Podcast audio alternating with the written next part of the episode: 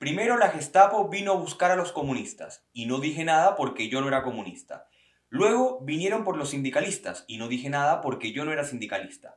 Luego vinieron por los judíos y no dije nada porque yo no era judío. Luego vinieron a por mí, pero para entonces ya no quedaba nadie que dijera nada.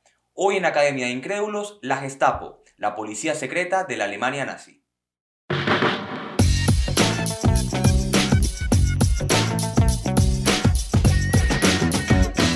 Esto es Academia de Incrédulos.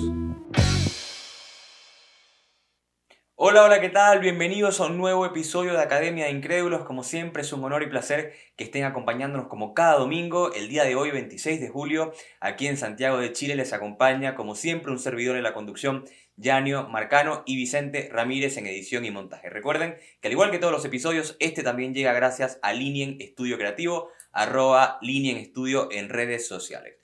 Eh, como siempre, hoy estamos muy contentos de estar aquí teniendo otra historia triste. A mí siempre me dicen que por qué la historia es tan triste, que si puedo hacer los episodios un poquito más felices. Pero hoy vamos a hablar de la Gestapo, que fue la policía secreta durante la Alemania nazi, así que es bastante difícil hacer un episodio feliz acerca de la Gestapo. Yo siempre digo que la historia, el motor de la historia es el conflicto. Y la verdad es que a mí se me hace complicadísimo encontrar conflictos felices. Si la verdad es que alguno tiene uno, le pido por favor que lo dejen en los comentarios para así tener más ideas de posibles episodios. Bien, ¿por qué elegí hablar sobre la Gestapo? Bueno, quería ya un poquito en calor acerca de temas referentes a la Segunda Guerra Mundial. Este no es un episodio de la Segunda Guerra Mundial, por supuesto que tendremos varios, pero quise hablar de uno de los elementos que participó dentro de este gran conflicto bélico y que también fue protagonista de toda la historia de la Alemania nazi. ¿Ok? Como siempre quiero contextualizar dos cosas. La primera es el tema de las policías secretas. Bien, porque si bien la Gestapo fue la policía secreta de los nazis, no ha sido la única en el mundo ni fue la única durante la guerra. Por ejemplo, estuvo la Obra, que fue la policía secreta de Mussolini y los italianos, estuvo la Toco, que fue la policía secreta de los japoneses, estuvo la BPS, que fue la policía secreta del régimen de Franco en España, y antes de la guerra estuvo una policía secreta, existió una policía secreta muy famosa, que fue la checa, en Rusia durante el régimen de Lenin, y, por ejemplo, después de la guerra nació la CIA en 1947 como agencia de... Es una policía con secretos, pero la verdad es que obviamente los americanos le dieron otro nombre, pero tiene básicamente la misma función. Por lo tanto, a pesar de que vamos a hablar de la Gestapo, no es un fenómeno único en la historia. Hubo policías secretas antes, durante y después de la guerra. Bien, lo otro que quiero mencionar es el hecho de que quiero hablar un breve momento de cómo estaba la situación en Alemania para el momento cuando nace la Gestapo. La Gestapo nace en 1934 y Hitler llega al poder en Alemania en 1933. Recordemos que después de la Primera Guerra Mundial, que pierde Alemania y que humilla a Alemania en el Tratado de Versalles, es, el país se encontraba en medio de una crisis económica muy acentuada y habían básicamente dos bandos, los fascistas y los comunistas. Los fascistas son los que se van a hacer con el control del país a, a partir del partido nazi en 1933 y en 1934 es cuando va a nacer la famosa Gestapo, ¿ok? Así que vamos de una vez con la historia. ¿Cómo nace la Gestapo? Bien, como dije, Hitler llega al poder en 1933 como canciller y en ese momento inaugura lo que van a ser las SA, que eran las tropas de asalto, unos matones callejeros con lo que Hitler perseguía a las personas que tenían opiniones políticas distintas a él y con las que intentaba poner orden público en las calles. Resulta que Hitler, sabiendo que su intención era quedarse bastante tiempo en el poder en Alemania y luego emprender la guerra en Europa, decidió que las SA no eran lo suficientemente elegantes para el trabajo que él quería hacer. Eran muy corruptas, eran indisciplinadas y es cuando se le va a ocurrir la idea de la Gestapo. ¿Ok? Gestapo significa Policía Secreta del Estado, en esto no fueron tan creativos. Y un dato curioso es que los alemanes dicen de que la sencilla utilización de la palabra infundía un miedo importante dentro de la población alemana. Quizás a nosotros nos suene a cualquier cosa dentro de la fonética castellana, pero los alemanes decían que la simple utilización de la palabra infundía bastante miedo. Bien, en 1934 entonces se funda la Gestapo y Hitler coloca a German Göring como el líder de esta división, que al principio era únicamente la agencia de seguridad estatal en Prusia, que era Em, la zona territorial más grande de la Alemania nazi. Em, un año después eh, deciden colocar a Heinrich Himmler, va a ser quien lo va a sustituir en el cargo. Y es este sujeto, Himmler, uno de los personajes eh, más influyentes dentro de todo el régimen del Tercer Reich, es quien le va a dar a la Gestapo la influencia y la importancia en la historia por la cual estamos hablando de ella el día de hoy. Ahora ustedes se preguntarán, ¿cuál era la intención o el objetivo de la Gestapo? Y básicamente era la eliminación de cualquier tipo de enemigo ideológico que tuviera el Estado nazi, ¿ok? Básicamente, en palabras sencillas, cualquier persona que estuviera en contra de los nazis iba a ser ajusticiado por la Gestapo. Y en 1936, dos años después de, la, de su fundación, eh, se le va a dar carta blanca y se le va a eximir de prestar eh, responsabilidad frente a los tribunales. O sea, imagínense lo peligroso que era tener una agencia de seguridad del Estado que no respondiera ante tribunales, sino que únicamente respondiera por sus actos ante Hitler. Es decir, prácticamente podían hacer lo que querían. Ahora bien, eh, una cosa que también quiero mencionar que me sorprendió durante la investigación de la Gestapo es que la mayoría de las personas que formaban parte de este cuerpo no eran lunáticos ni fanáticos del régimen nazi, sino eran policías y detectives con carrera que habían formado parte de los cuerpos de investigación del Estado antes del ascenso de los nazis, cosa que me parece escalofriante como mucha gente que trabajó en un gobierno previo a los nazis, luego trabajó con los nazis como decir me cambio de un equipo de fútbol a otro. Eso me pareció sorprendente. Bien, ahora, ¿Por qué dio tanto miedo eh, la Gestapo? Básicamente una palabra, propaganda. Recordemos que en este momento de la historia, eh, estamos hablando antes de la guerra, un inciso que quiero mencionar, esto es antes de la guerra. Recordemos que la Segunda Guerra Mundial comienza en 1939 y aquí estamos en el 36.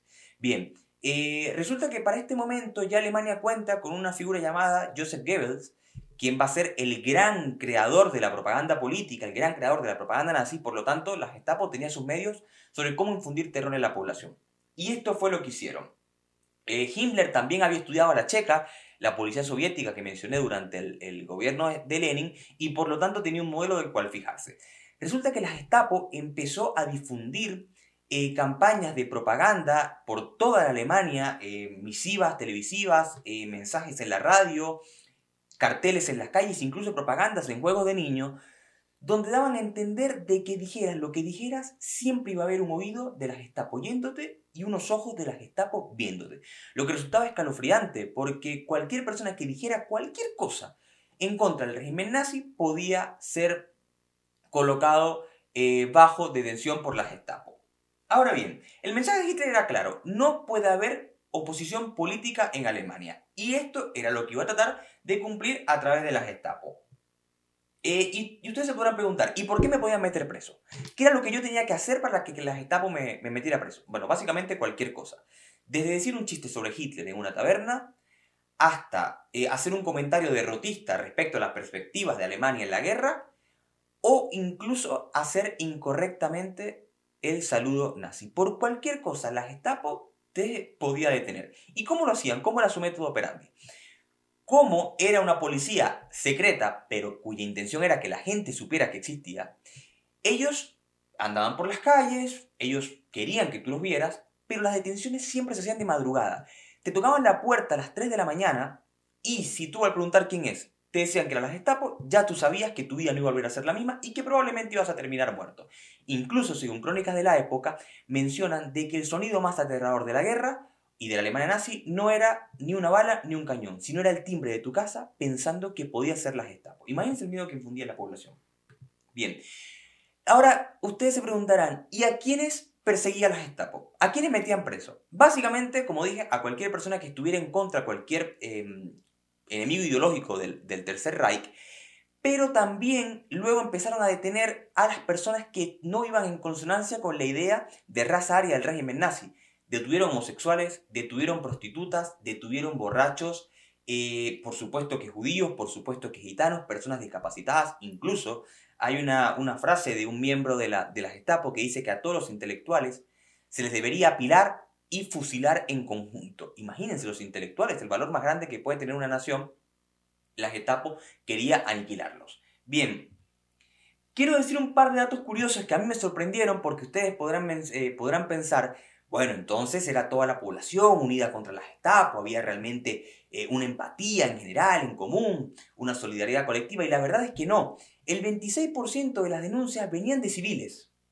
Solamente el 15% eran iniciativa propia de la Gestapo y el 80% de los delatores eran hombres eh, de la clase baja de la clase obrera. Algo que también me sorprendió y que está en el libro que voy a recomendar acá en la, en la descripción del video, y lo digo porque luego me echan la culpa a mí, es que eh, también funcionó como venganza de esposas. Las mujeres eran apenas el 20% de las delatoras, de las personas que denunciaban, pero se daba el caso de que denunciaban a sus maridos diciéndoles a las Gestapo que, eran personas en contra del régimen nazi, pero los denunciaban por infidelidad, por malos tratos, por alcoholismo o para quedarse con sus amantes. Ahora yo digo, está bien, si, si te trataban mal y obviamente no habían estos organismos que hoy protegen a la mujer, está bien que denunciaran contra las Gestapo. Lo que digo es que me sorprendió, me sorprendió realmente que esto sucediera. El, 36, el 37% de todas las denuncias tenían que ver con resolver conflictos personales. Por ejemplo, me prestaste 100 dólares y no tengo cómo devolvértelos, te denuncio contra las Gestapo y que vayas a un centro de concentración. Así, así tal cual. Esto se parece mucho a la Inquisición, porque durante la Inquisición, sobre lo cual por supuesto que hablaremos en otro episodio, también sucedió que la gente denunciaba para cuidarse sus propias espaldas, porque lo que decía la gente era muy sencillo. Si yo denuncio a otro, la Gestapo no sospecha de mí. Entonces la gente denunciaba a sus vecinos, denunciaba a sus amigos, denunciaba a cualquier persona solamente para congraciarse con la Gestapo, algo que también resulta sorprendente. Incluso hay dos casos que a mí me llamaron mucho la atención. Uno es el de mm, una chica que denunció a sus padres porque mm, no dejaban casarse, no la dejaban casarse con su novio, entonces denunció a sus padres contra la Gestapo. Aquí es donde entra Pascal que dice que mm, el corazón tiene razones que la razón desconoce. Yo he hecho locuras por amor, he estado cerca de cometer otras, pero esto ya es el paroxismo de la locura. Y otro caso también de un obrero alcohólico que se autodenunció para entrar en un campo de concentración y tratar de curarse del alcoholismo. O sea, el alemán y nazi estaban todos locos. No solamente estaban locos los nazis, estaban locos los alemanes también. Perdón para los alemanes que nos escuchen, pero bueno. Em, ahora a ver, ¿eran tantos? ¿Realmente había tanto motivo para tenerles miedo? Y la verdad es que no. Como mencioné, eh, su propaganda, su terror, fue muy efectivo y al principio eran solamente 200 funcionarios. Y en el momento de mayor expansión de la Gestapo, cuando controlaban 70 millones de personas durante la guerra, eran solamente 30.000, de los cuales 15.000 cumplían funciones administrativas. Por lo tanto, eran poquísimos. Lo que funcionaba muy bien era el terror psicológico que infundían en la población. Y ustedes también podrán preguntarse, ¿cómo eran las torturas? ¿Qué le hacía la Gestapo a la gente? Tiene una imaginación impresionante iban desde sumergirte en una tina congelada hasta asfixiarte, hasta ahogarte, perdón. Eh, a los hombres le, aplastaban los testículos con palas. A los hombres también le colocaban eh, descargas eléctricas en el ano y en el pene. Eh, y a las personas le quemaban con cerilla de cigarro los dedos de las manos y los pies. O sea, tenían un, catálogo de torturas impresionante estos, chicos de la, de Gestapo. Y bien, entonces, durante la guerra, ¿qué sucedió con la Gestapo? Porque todo esto que mencioné es del 33 hasta el 39, donde los nazis ya están en el poder, pero la Segunda Guerra Mundial no ha iniciado. Para el momento en el que inicia la guerra, ya la Gestapo había aniquilado cualquier tipo de oposición política en Alemania y trató de hacer lo mismo con los países que los nazis conquistaban. Recordemos que los nazis primero eh, conquistan la región de los Sudetes, luego conquistan una región de Checoslovaquia pero para el momento, cuando inicia la guerra, es cuando invaden Polonia, en el 39. Aquí la Gestapo tuvo mucho que ver como aparato de inteligencia, incluso formaron parte de este, de este, de, este teatro que armaron los nazis en una, en una estación de radio polaca, cuando se visten de polaco y asesinan alemanes para justificar el comienzo de la guerra. Aquí la Gestapo tuvo mucho que ver. Y básicamente durante la guerra hicieron dos cosas. La primera, tratar de aniquilar a cualquier tipo de oposición política de la Alemania nazi en Europa. Incluso hubo países en los cuales contaron con apoyo de personas de esos países que apoyaban a los nazis, cosas que nunca voy a entender. Y también hicieron otra cosa que fue perseguir judíos para llevarlos a los campos de concentración, porque para este momento, recordemos que en 1935 se promulgan las famosas leyes de Nuremberg que hacen eh, legal el racismo, y entonces en este momento ya la Gestapo también se encargaba de perseguir a cualquier tipo de persona relacionada con los judíos para enviarlos a los campos de concentración. Y la última pregunta que quizás muchos se hacen es, ¿y qué sucedió entonces con la Gestapo? Porque hoy vamos a Alemania, afortunadamente la Gestapo no existe. Bueno, la guerra siguió su curso, la Gestapo siguió funcionando como, como policía secreta de los nazis, y en 1944, cuando ya era notorio de que los nazis iban perdiendo la guerra, los aliados bombardearon Berlín y acabaron con varios edificios y varios archivos donde esta policía guardaba muchos de sus documentos Y en 1945, el 8 de mayo, ya con la guerra terminada, el presidente de Estados Unidos, Eisenhower, em, disolvió la Gestapo y la clasificó como una organización criminal. Hubo dos grandes nombres en la historia de la Gestapo, que fue German Göring y Heinrich Himmler, y ambos se suicidaron. Muy cobardes, como la mayoría de los tiranos en la historia, Göring se suicidó durante los juicios de Nuremberg después de la guerra y Himmler se suicidó también con cianuro, ambos con cianuro, eh, en el momento en el cual la guerra estaba finalizando. Esta fue la historia de la Gestapo. La verdad es que mi conclusión respecto a este tema es que eh, este tipo de, de, factores siempre han influido en los conflictos políticos, que la verdad tenemos que tener mucho cuidado cuando en nuestros países nos demos cuenta de que hay regímenes o hay gobiernos que traten de fundar este tipo de cuerpo, porque ya sabemos que la policía secreta únicamente funciona en medio de las dictaduras. Espero que este episodio les haya gustado, como siempre les pido que si fue de su agrado y lo siguieron a través de YouTube, se suscriban al canal, activen la campanita para cuando se enteren de que haya, para que se enteren de cuando haya un nuevo video. Y si lo vieron por Spotify, también les pido que nos den seguir. Eh, recuerden que estamos en Instagram, mi Instagram personal, arroba Marcano, y el Instagram del podcast, arroba Academia de Incrédulos, donde todos los días estamos subiendo un post respecto a cultura general. Nuevamente, espero que el episodio haya sido de su agrado y nos vemos en un próximo momento. Chao, chao.